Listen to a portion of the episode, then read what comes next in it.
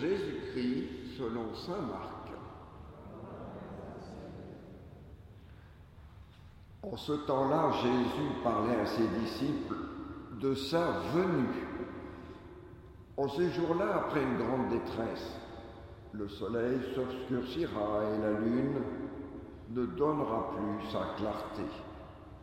Les étoiles tomberont du ciel et les puissances célestes seront ébranlées. Alors, on verra le Fils de l'homme venir dans les nuées avec grande puissance et avec gloire. Il enverra les anges pour rassembler les élus des quatre coins du monde, depuis l'extrémité de la terre jusqu'à l'extrémité du ciel. Laissez-vous instruire par la comparaison du figuier. Dès que ses branches deviennent tendres et que sortent les feuilles, vous savez que l'été est proche. De même, vous aussi. Lorsque vous verrez arriver cela, sachez que le Fils de l'homme est proche à votre porte. Amen, je vous le dis, cette génération ne passera pas avant que tout cela n'arrive. Le ciel, la terre passeront, mes paroles ne passeront pas. Quant à ce jour ou à cette heure-là, nul ne les connaît, pas même les anges dans le ciel, pas même le Fils, mais seulement le Père. Acclamons la parole de Dieu.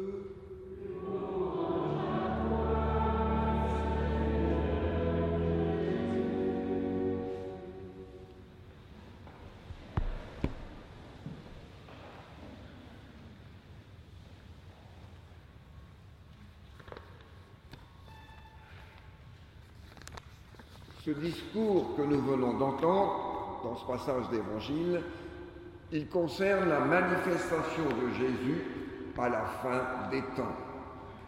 Oui, nous, chrétiens, nous croyons que Dieu reviendra à la fin des temps. Le monde n'est pas comme une toupie sans sens, le monde a un sens et le Seigneur reviendra pour rassembler toute l'humanité.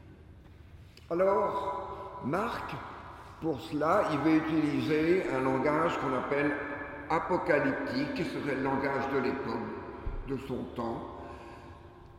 Il utilise ce langage pour fortifier l'espérance au milieu des épreuves. Il est donc clair que Marc ne veut pas nous donner une description de ce que sera la fin du monde, mais il annonce cette intervention décisive du Seigneur accomplissant les derniers temps au cours de son ultime manifestation de sa venue à la fin du monde. Il est bon de nous remettre cela en tête. Le Seigneur reviendra. Les bouleversements du monde, ce ne sont pas simplement les signes lointains de la fin du monde. Vous savez, tant et tant de gens ont dit, ah ben, il arrive un tas d'événements, c'est la fin du monde. Non. Eh bien, nous constatons, hélas, tous les jours, les catastrophes naturelles qui sont dues au réchauffement climatique, à la pandémie, les dangers d'une planète euh, livrée à la voracité des humains, tous les migrants à travers le monde abandonnés un grand nombre à la mort. Oui, nous constatons aussi cette mortifère indifférence dans notre monde, où l'être humain n'est considéré que comme un objet et non plus dans sa grande dignité.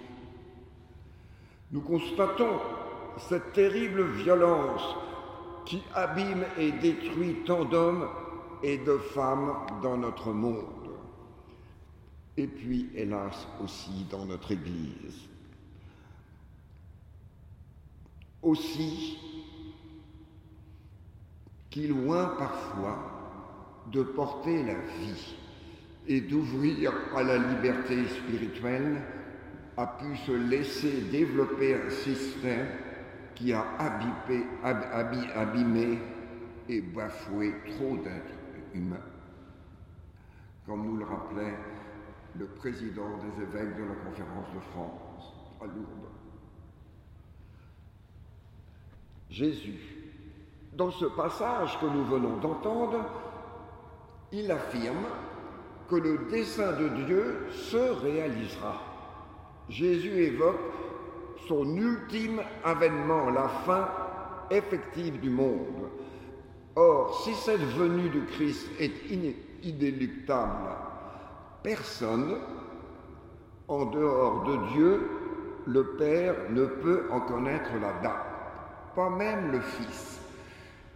Est-ce que ça vous a pas un petit peu étonné quand vous avez entendu Quelle explication vous donneriez à votre voisin là-dessus? Personne ne connaît la fin du monde sauf le Père, pas le Fils. Eh bien, je pense tout simplement parce que le Fils, Jésus, il est Dieu, mais il est pleinement homme.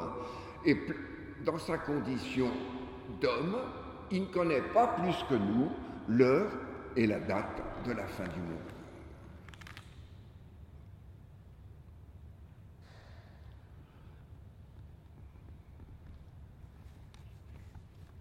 Les évangiles sur la fin des temps nous ouvrent, c'est extraordinaire, je dirais, cette espérance qui nous ouvre sur la contemplation de Dieu, sur cette participation sans voile, c'est le sens du mot révélation, à la vie éternelle de Dieu.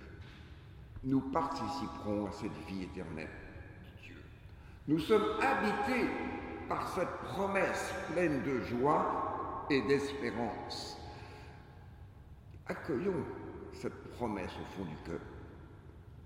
Pour Marc, le Fils de l'homme, qui enverra, vous avez entendu ce texte, les anges pour rassembler tous les élus du monde, des quatre coins du monde, le Fils de l'homme qui reviendra. Il est surtout le rassembleur de tous les hommes qui réalisera le dessein de Dieu, celui de la fraternité universelle. Bâtir, construire, rassembler pour la fraternité universelle de tous les hommes enfants de Dieu. Et dès maintenant, nous savons que nous pouvons, pas besoin d'attendre la fin du monde pour avoir une relation avec Dieu. Dès maintenant, nous pouvons déjà avoir une véritable relation avec ce Dieu d'amour à travers de multiples médiations humaines et en particulier par la médiation de Jésus qui a partagé nos routes humaines. Nous, chrétiens, nous voulons suivre Jésus et donc découvrir comment nous pouvons vivre davantage cette relation avec Dieu. Les signes de la proximité du Christ de Dieu dans notre monde, humblement manifestés à travers notre générosité, à travers notre solidarité, à travers la fraternité que nous tentons d'établir entre humains, au jour le jour, humblement, et dont nous sommes chacune et chacun, à notre place, pleinement responsables. Fraternité, solidarité, générosité à bâtir, à commencer auprès des plus pauvres. Notre pape nous invite à nous aider à mieux rencontrer les pauvres, les exclus, les méprisés, celles et ceux qui ont du mal à parler, ou plutôt que nous avons du mal à écouter. Pas simplement parce qu'ils ne savent pas parler, mais que nous avons du mal à écouter. Alors nous pouvons rendre grâce que dans notre communauté de Saint-Jacques-Saint-Christophe, il y aura une grande démarche qui est faite dans ce sens. Mais nous pouvons toujours aller plus profondément.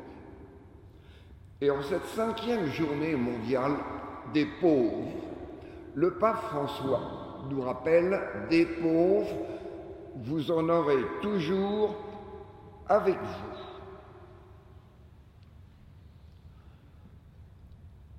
J'espère, nous dit le pape, que cette journée mondiale des pauvres pourra s'enraciner de plus en plus au cœur de nos églises locales et provoquer un mouvement d'évangélisation qui rencontre en premier lieu les pauvres là où ils se trouvent. Nous ne pouvons pas attendre qu'ils frappent à notre porte. Les paroles du pape sont très exigeantes. D'ailleurs, nous sommes invités sur Internet simplement à tirer, je vous le dis, parce que on a juste donné quelques extraits là, C'est, vous, vous cherchez message du pape pour la journée mondiale de la pauvreté. Voilà. Eh bien, voilà ce que dit le pape. Nous ne pouvons pas attendre qu'il frappe à notre porte. Il est urgent que nous les atteignions chez eux, dans les hôpitaux, les résidences de soins, les rues, les coins sombres, où ils se cachent parfois, les centres de refuge et d'accueil. Il est important de comprendre ce qu'ils ressentent, ce qu'ils éprouvent et quels désirs ils ont dans le cœur.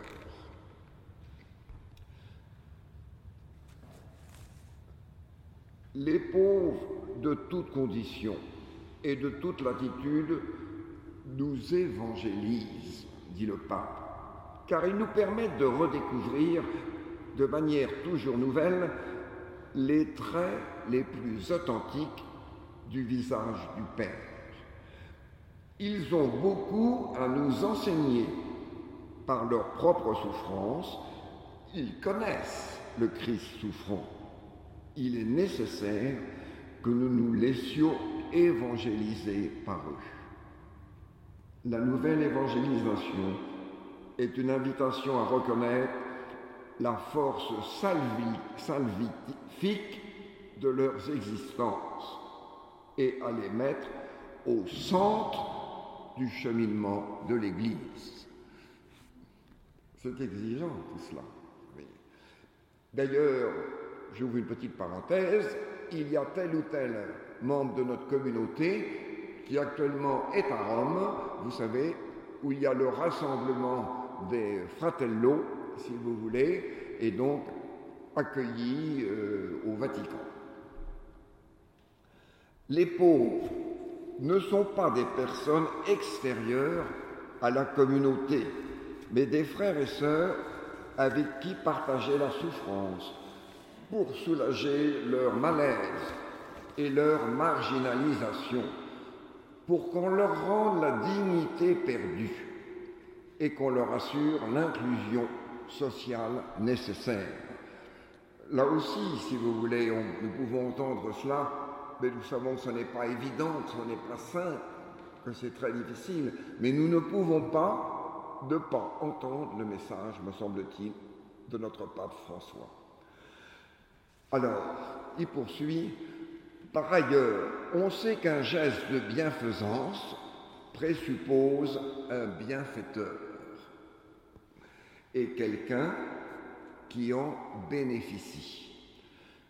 Tandis que le partage engendre, quel mot vous donneriez?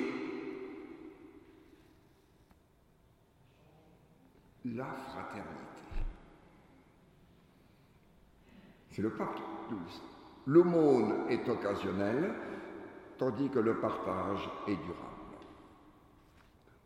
Voilà, bon, on pourrait poursuivre longtemps. Ainsi, la venue de Jésus, elle n'est pas simplement à la fin des temps. Là est notre espérance. Mais la venue de Jésus, elle est pour l'aujourd'hui de notre vie. Et nous savons que quoi qu'il arrive, Jésus nous tient par la main. Il nous remplit de son espérance. La parole du figuier qui nous parle des branches qui deviennent tendres et nous sortent les feuilles est chargé de cette espérance. Tous les petits signes de l'amour de Dieu, nous accompagnant dans le bonheur comme dans la détresse, nous parlent de cette espérance, d'un amour qui fait vivre. Puissions-nous, puisse le Seigneur nous donner de comprendre chaque jour davantage que pour un plus authentique partage avec les pauvres, nous sommes invités à ce qu'ils prennent toute leur place au cœur de notre communauté, la plus grande pauvreté à combattre dans nos vies, eh bien, notre pauvreté en amour.